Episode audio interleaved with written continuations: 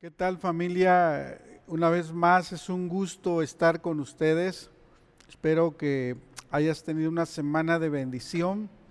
Y hoy domingo, que es el primer día de esta semana, la iniciemos con el pie derecho, precisamente escuchando la palabra de Dios.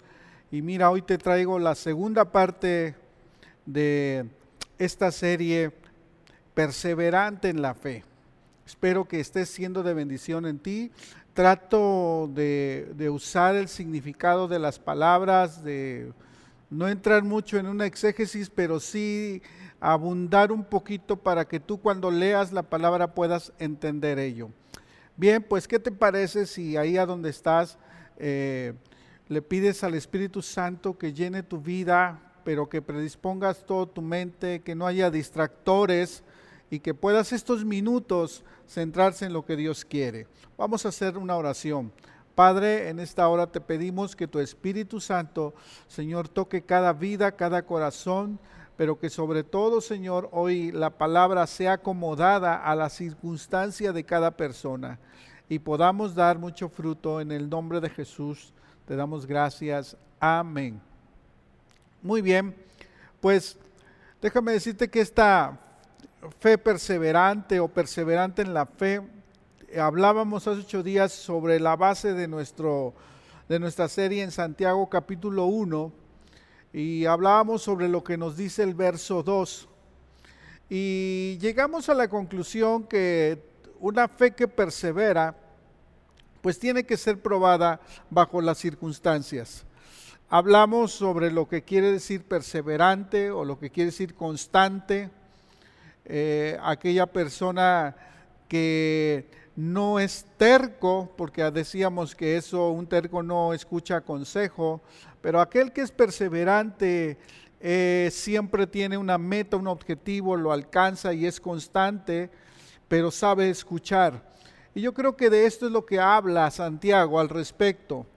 Hablábamos que bajo todas circunstancias emocionales, eh, temporales o espirituales, va a ser probada nuestra fe.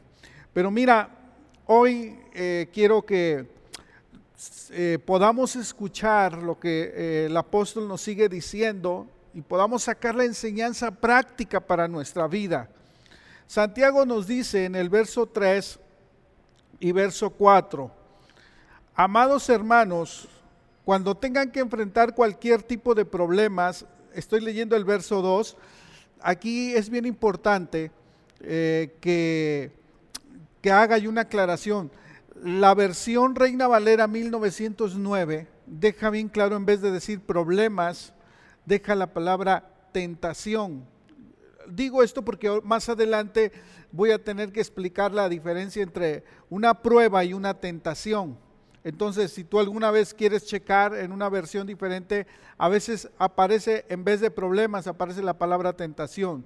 Dice, considérenlo como un tiempo para alegrarse mucho. Ahora sí viene en el verso 3. Porque ustedes saben, esa palabra saben, también lo vamos a usar mucho, que siempre que se pone a prueba la fe, esa palabra de prueba la vamos a entender mejor, la constancia, importante esto, tiene una oportunidad para desarrollarse. Así que dejen que crezca pues una vez que su constancia se haya desarrollado plenamente, serán perfectos y completos y no les faltará nada. Bien, ¿qué te parece si, si entramos de lleno a lo que nos dice la palabra y vamos a sacar de este pasaje cuatro experiencias que vamos a pasar en la crisis y que las vamos a enfrentar con una fe constante? Bien, la primera es una experiencia realista. Eh, dije que tomáramos en cuenta cuando la palabra dice, quiero que, sepan o saber, ¿sí? Eh, esa es la palabra clave, este verbo es la palabra clave. El creyente sabe que las pruebas que sufre o que pasa siempre van hacer una oportunidad para ver la mano de Dios. Por eso Santiago, cuando está hablando, eh, dice, porque ustedes saben, repito, porque ustedes saben. ¿A qué está apelando el apóstol Santiago?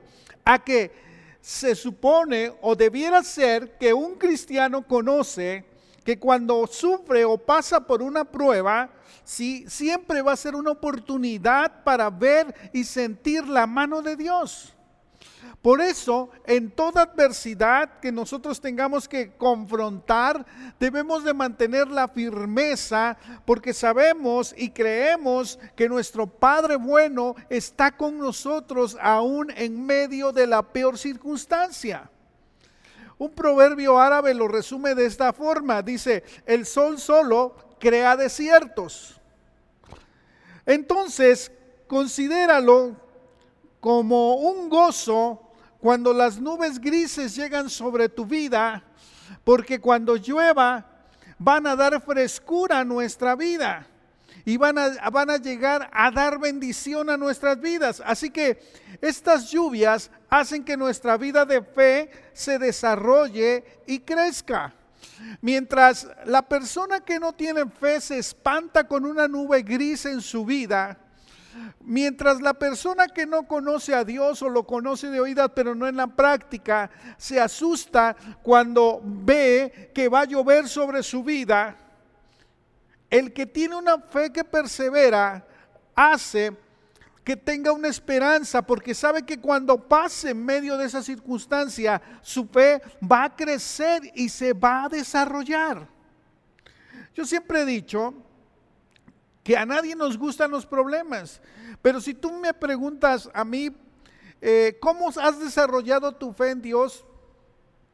La conclusión es, que yo he conocido a Dios después de un problema.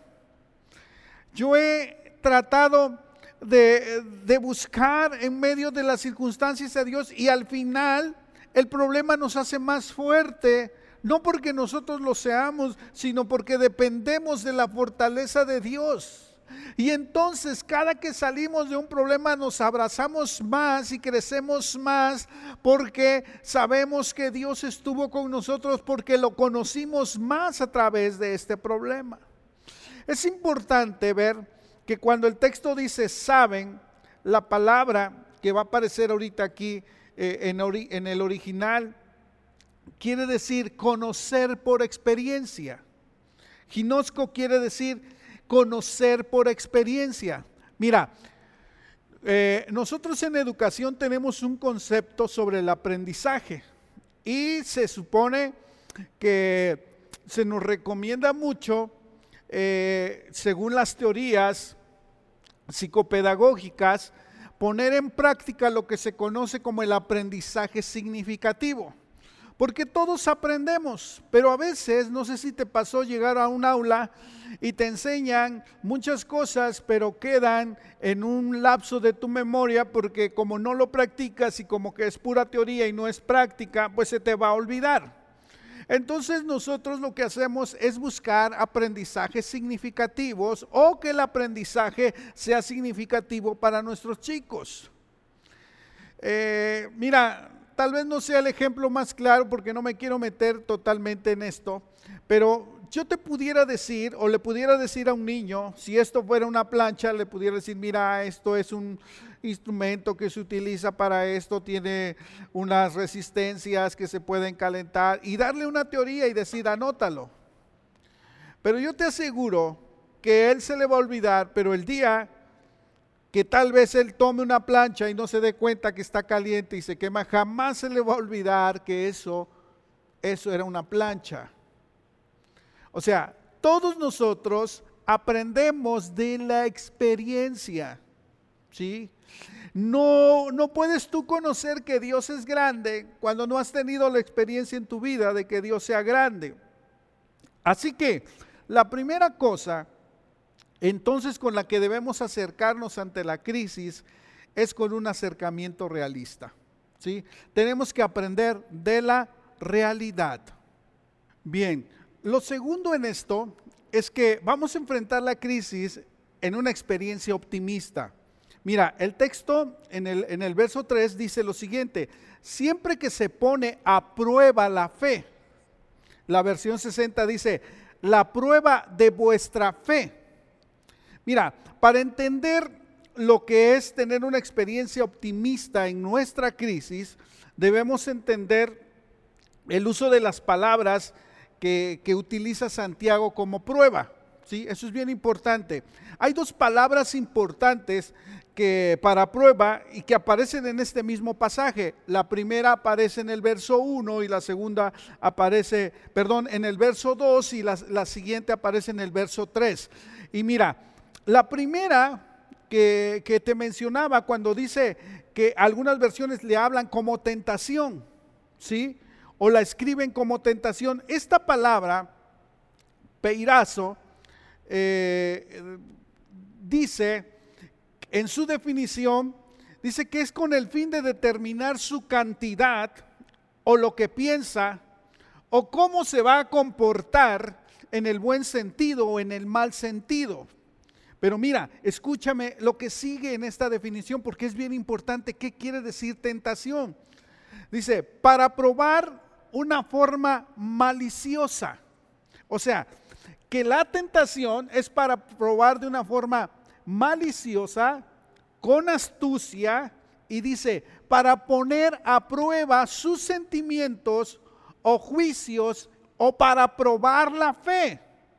O va a probar la virtud o va a probar el carácter a través de la incitación del pecado para tentar.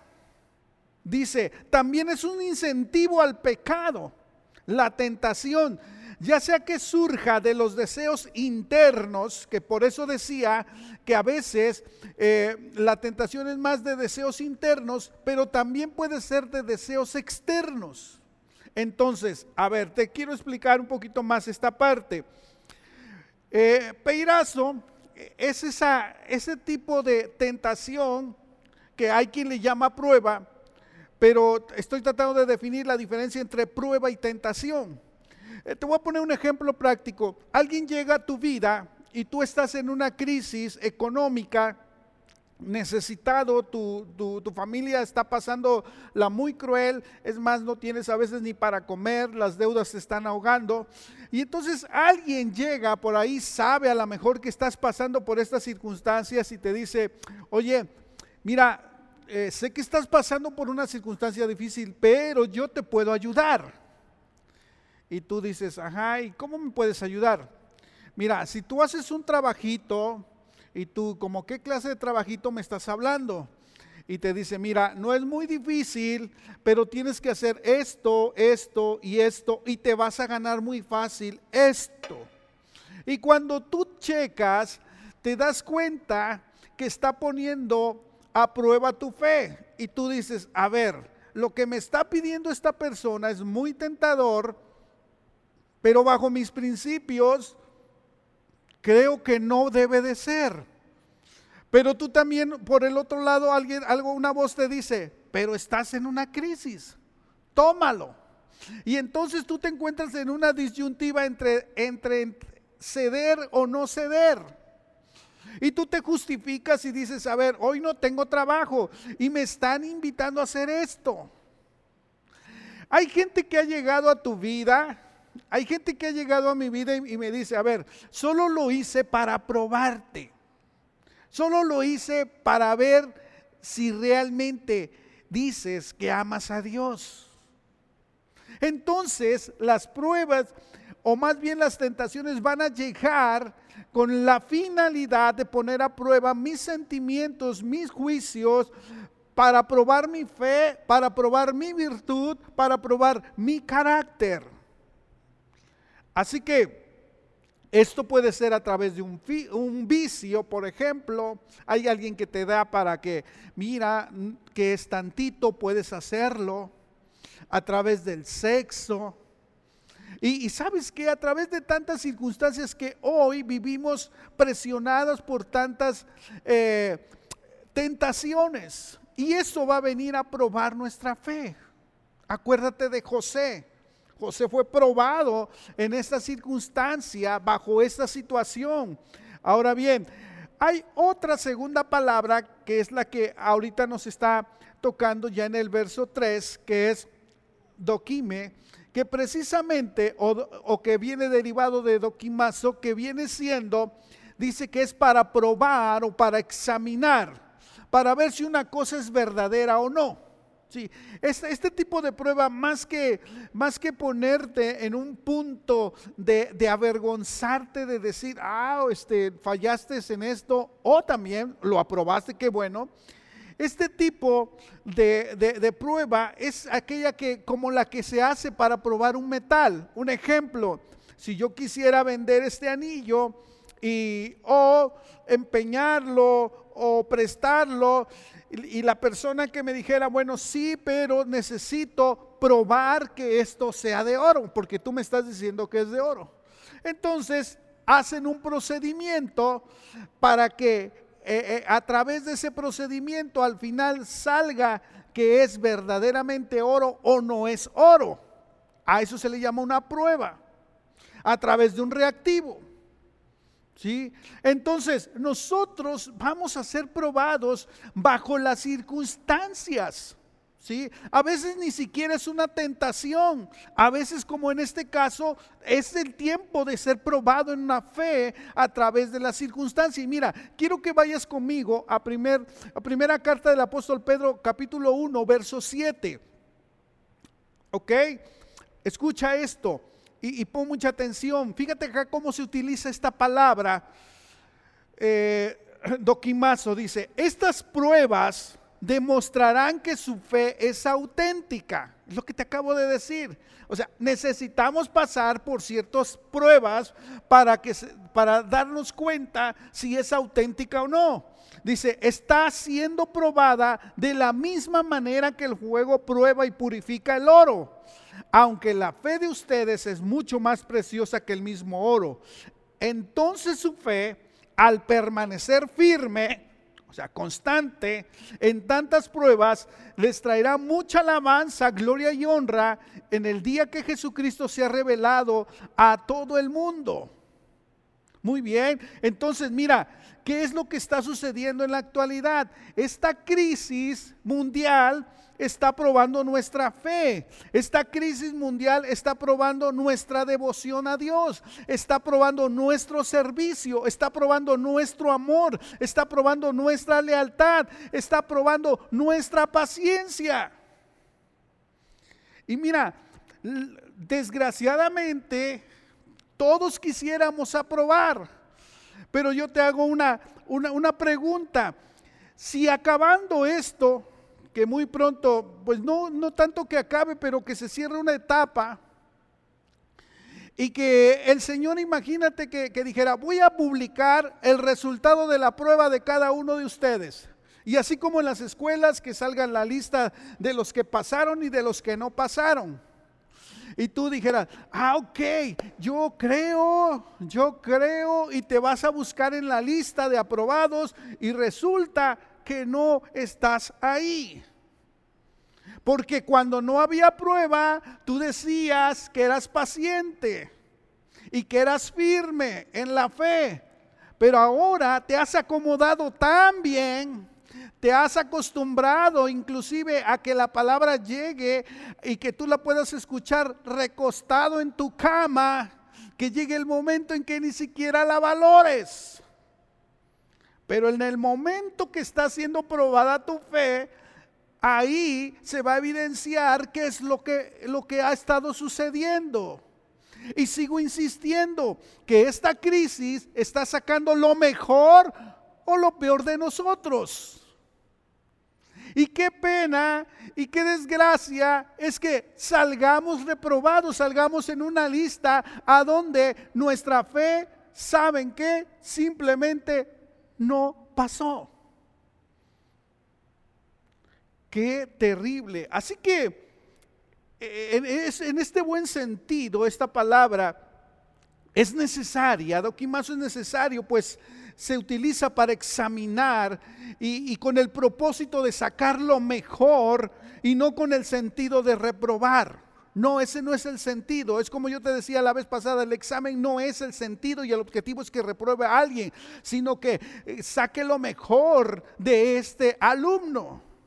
Ahora bien, mira, ya para cerrar la idea, quiero que, te quede bien claro, quiero aprovechar que vayas a, unos versos más adelante, en el verso 13, 14 y 15 de este capítulo, para que veas de dónde vienen este tipo de pruebas. Y dice la escritura, cuando sean tentados, acuérdense de no decir, Dios me está tentando. Y dice, Dios nunca es tentado. Y te voy a decir por qué Dios nunca es tentado. ¿Por qué? Porque Él, Él es carente de esa capacidad de ser atraído por el mal o influenciado por el pecado. En su naturaleza no va a suceder. Entonces, Dios nunca puede o va a ser tentado. Y dice adelante, hacer el mal. Claro, Dios nunca va a ser tentado de decir, ah, le voy a poner el pie a fulano de tal para que entonces vea si, si me ama o no me ama. No, definitivamente no es así. Y dice, y jamás tienta a nadie. La tentación viene de nuestros propios deseos los cuales nos seducen y nos arrastran. Mira, la mayoría de nosotros cuando fallamos buscamos culpables y decimos, es que, y hasta Dios sale eh, eh, eh, en el asunto de nuestras culpas. Pero acá Santiago te está diciendo, a ver, por favor, cuando te digas que eres tentado y, y seas seducido en esto, la seducción te va a arrastrar, pero son tus propios deseos, eres tú, soy yo el responsable y como tal tenemos que dar cuenta de ello. Hay gente que siempre argumenta, es que por esto, es que por aquello, es que Dios, no, Dios no te va a tentar. Nosotros somos los que por nuestros propios deseos somos arrastrados. Y dice, y estos deseos nacen de los actos pecaminosos y el pecado cuando se deja, se deja crecer da a luz la muerte. Eso es lo que pasa. Bien, avanzamos. Esto también es bajo una experiencia espiritual. Observe que dice la escritura, que de vuestra fe o de su fe, y esto apoya la idea de que Santiago le está escribiendo a creyentes. Esto no es para los no creyentes. Esto es para los que ya han creído. ¿Por qué? Porque déjame decir que es cierto que todas las personas tienen fe. Si yo te pregunto o le pregunto a alguien, ¿tienes fe, fe? Y me va a decir sí. Pero el asunto no es que tengan fe o no tengan fe. El asunto es cuál es el objeto de tu fe. ¿En quién estás confiando? Por eso Hebreos capítulo 11, verso 6 dice, sin fe es imposible agradar a Dios. O sea, es necesario que para que yo agrade a Dios necesito tener fe. Y muchas veces hablar de fe es hablar de diferentes ideas. Y, mira, a veces cualquier cosa que una persona haga en su intento de ser un cristiano no significa, escúchame bien, absolutamente nada si carece de fe. O sea, yo puedo decirme cristiano y, hacer esto y hacer aquello, pero si no tengo fe, mira, no tiene sentido lo que yo haga. ¿Por qué? Porque sin fe la persona no tiene esperanza, no tiene la posibilidad de agradar a Dios. Si tú quieres agradar a Dios, tienes que tener fundado tu motivo precisamente en Dios. ¿Sí? Y, te repito, podemos hacer una encuesta y decir, ¿tú tienes fe? Sí, yo tengo fe. ¿En qué? Y te van a decir muchas cosas.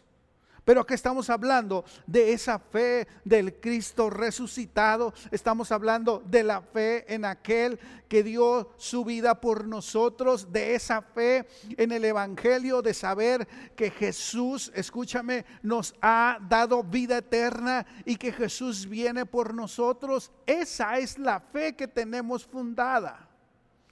Así que podemos hablar de que y resumir que si tú no tienes fe es imposible de que agrades a Dios. Y bueno, también vamos con una experiencia espiritual a la resistencia. ¿Por qué digo esto?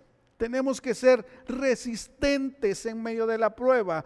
Dice la escritura, y ah, continuando con la lectura, dice que la prueba de esa fe, dice que va a producir paciencia. Y mira, significa crear, efectuar. La idea quiere decir, o la idea general de esto es que hay una obra continua que al final llega y arriba a una conclusión. O sea, esta fe no deja las cosas a medias. Esta fe no es de la que renuncia. Esta fe es la que produce paciencia en medio de todo esto. Por eso es que un comentarista dice que esta paciencia no es de aquel que se sienta, agacha la cabeza con un espíritu derrotado, presto a soportar que pase la tormenta que se avecina con él y dice, ok, aquí me voy a sentar en medio del problema y voy a esperar a que pase con paciencia. No, de eso no habla la fe que, que debemos aplicar la paciencia es el espíritu que puede sobrellevar las cargas, oíganlo, en medio de los problemas. No es una simple resignación y decir, bueno, aquí ya estoy, voy a esperar. No, de eso no habla la paciencia. No es el espíritu del que se sienta cuando le está molestando la tragedia, dispuesto a estar estáticamente sino que conlleva la adversidad, ¿sabes qué? Y sabe que está siguiendo en un camino que lo va a conducir a la gloria, que lo va a conducir a la victoria. Así que no es tampoco esa paciencia de aquel que aguanta enojado eh, el fin sino que, ¿sabes qué? Es esa paciencia de aquel que espera el amanecer radiante con una actitud y con una sonrisa y decir, sí, yo sé que voy a salir adelante porque Dios está conmigo.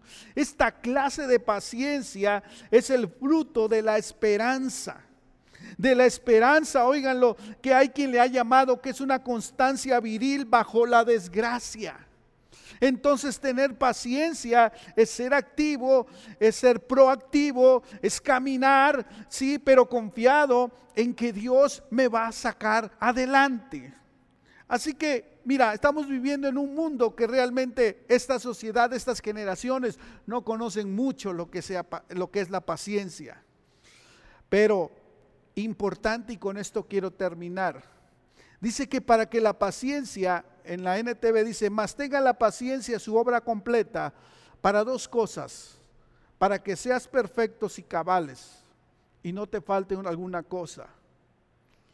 Eh, esa es la versión 60 y, y la NTV dice, así que dejen que crezca, pues una vez que su constancia se haya desarrollado plenamente, serán perfectos y completos y no les faltará nada.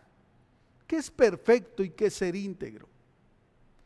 Mira, ahora bien, los cristianos que son maduros son perfectos, pero no malentiendas la palabra perfecto, ¿sí?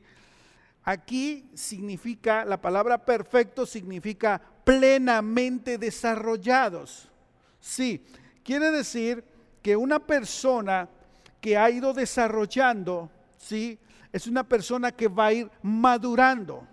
O sea, nuestros hijos cuando crecen, crecen de, de manera física, pero también de manera mental y también de manera espiritual. Y no es lo mismo cuando tu hijo tiene tres años, cuando tiene diez años, cuando tiene 15 años y cuando tiene 20, 22 años y no sé. Pero se supone que al ir desarrollándose plenamente comienza a ver las cosas de manera diferente y empieza a madurar. Eso es lo que nos está diciendo la escritura, que sin perseverancia ante las pruebas, un cristiano no va a madurar suficientemente. ¿Por qué crees que a muchos los vemos tirados, a muchos los vemos agüitados, a muchos los vemos decepcionados, a muchos los vemos con, ay, dudando? ¿Sabes? Porque su fe no es constante, sino su fe es fluctuante. Obviamente, hoy creen, mañana no creen, hoy aman, mañana no aman, hoy están con ganas de decir, pastor, ¿qué vamos a hacer? Este, dime, vamos a conquistar pero al otro día los ves, como hace ocho días decía, sin ganas de que les digas nada. dejan lo que están haciendo. Aquel que servía en un área dice, gracias porque no quiero más. Gracias porque, mira, me hicieron un comentario que me duele tanto. ¿Y sabes cuándo va a crecer esa persona? ¿Quieres saberlo? Nunca. Y nunca porque no ha desarrollado una fe y porque no se ha desarrollado completamente. Entonces la paciencia, lo que va a hacer en tu vida, va a, hacer que seas perseverante. Y esa perseverancia te va a llevar a que te puedas desarrollar completamente. Así que los creyentes son maduros, pero también son íntegros. Esta palabra refiere a algo que retiene todas sus partes y por lo tanto está entero. Íntegro quiere decir que está entero. Desintegrado es lo contrario. Es posible que un cristiano, oigan, lo concluya, su crecimiento y madure en muchos aspectos de su vida, pero tal vez le hace falta algún ingrediente de perseverancia tras las pruebas.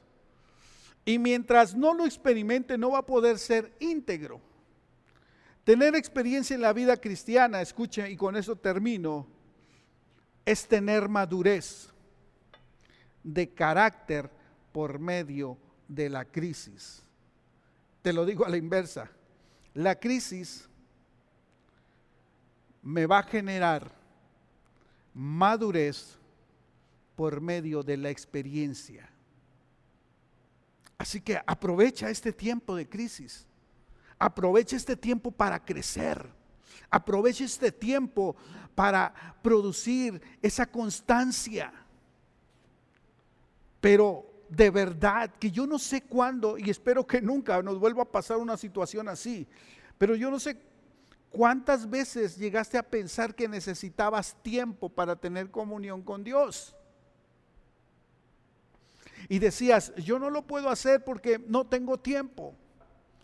Hoy a muchos de ustedes les sobra el tiempo, a muchos de nosotros nos sobra el tiempo. Pero no alcanzamos nuestra madurez porque hoy estamos llenos de otras cosas. Y mira, yo te voy a decir algo, a mí me gusta distraerme también, pero apenas le decía yo a mi hijo que traté de ver una serie y trato de ver una serie como para romper de todo, toda la, rutina. Y le decía yo a Ever, digo, oye, de momento me siento preocupado.